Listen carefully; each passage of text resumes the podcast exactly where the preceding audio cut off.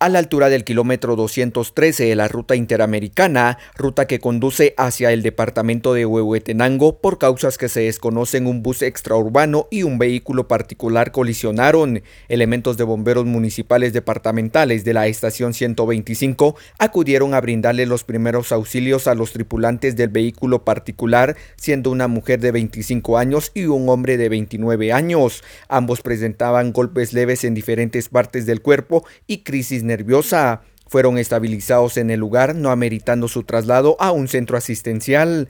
Las dos personas indicaron ser originarias de la Mesía Huehuetenango. A la vez, socorristas recomiendan a los automovilistas manejar con precaución debido al asfalto mojado. Desde emisoras unidas de Totonicapán informa Jimmy Chaclán, primera en noticias, primera en deportes.